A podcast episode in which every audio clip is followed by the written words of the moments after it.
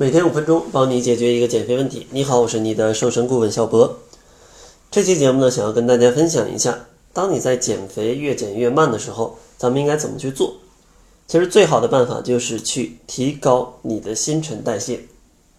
那什么是新陈代谢呢？其实新陈代谢就是人体新旧物质交替的一个过程。咱们通过这种新旧不断的更新，让体内的垃圾跟毒素全都能排出体外。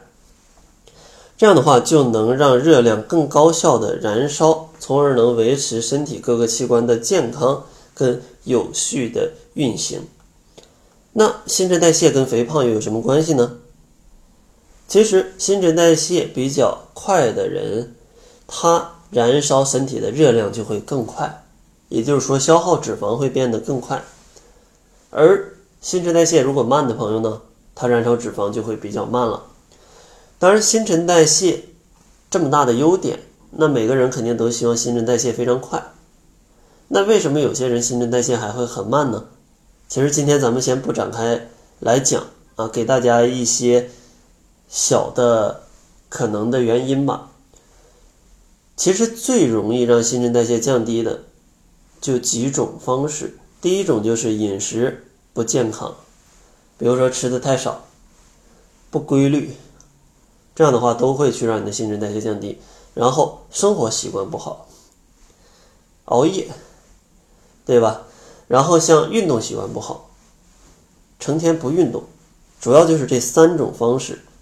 它会让你的新陈代谢降低，当然具体的咱们不展开，还是告诉大家怎么样能让新陈代谢去变快，这个更靠谱。那今天就给大家分享五招，帮助大家去提高新陈代谢。第一招呢，就是早餐咱们是必须要吃的，因为如果不吃早餐，身体的能量就会处于一种非常低迷的状态，这样的话新陈代谢就无法好好的去工作，体内的毒素呢也没有办法去顺利的排出。而及时去吃早餐，就可以让身体快速调节胰岛素跟血糖的水平，从而呢促进身体的新陈代谢。第二个建议呢，就是一定要保证优质的蛋白质，因为相比碳水化合物，蛋白质需要身体去释放更多的能量来消化，也就是说它的食物热效应是更高的。这样的话，一定程度上可以促进你的代谢。而且蛋白质还可以促进肌肉的合成，当肌肉的量提升，你的新陈代谢也会有一个增加。所以呢，咱们一定要在减肥过程当中去摄入优质的蛋白质，比如说像蛋、奶、各种瘦肉，还有豆制品，都是不错的蛋白质的来源。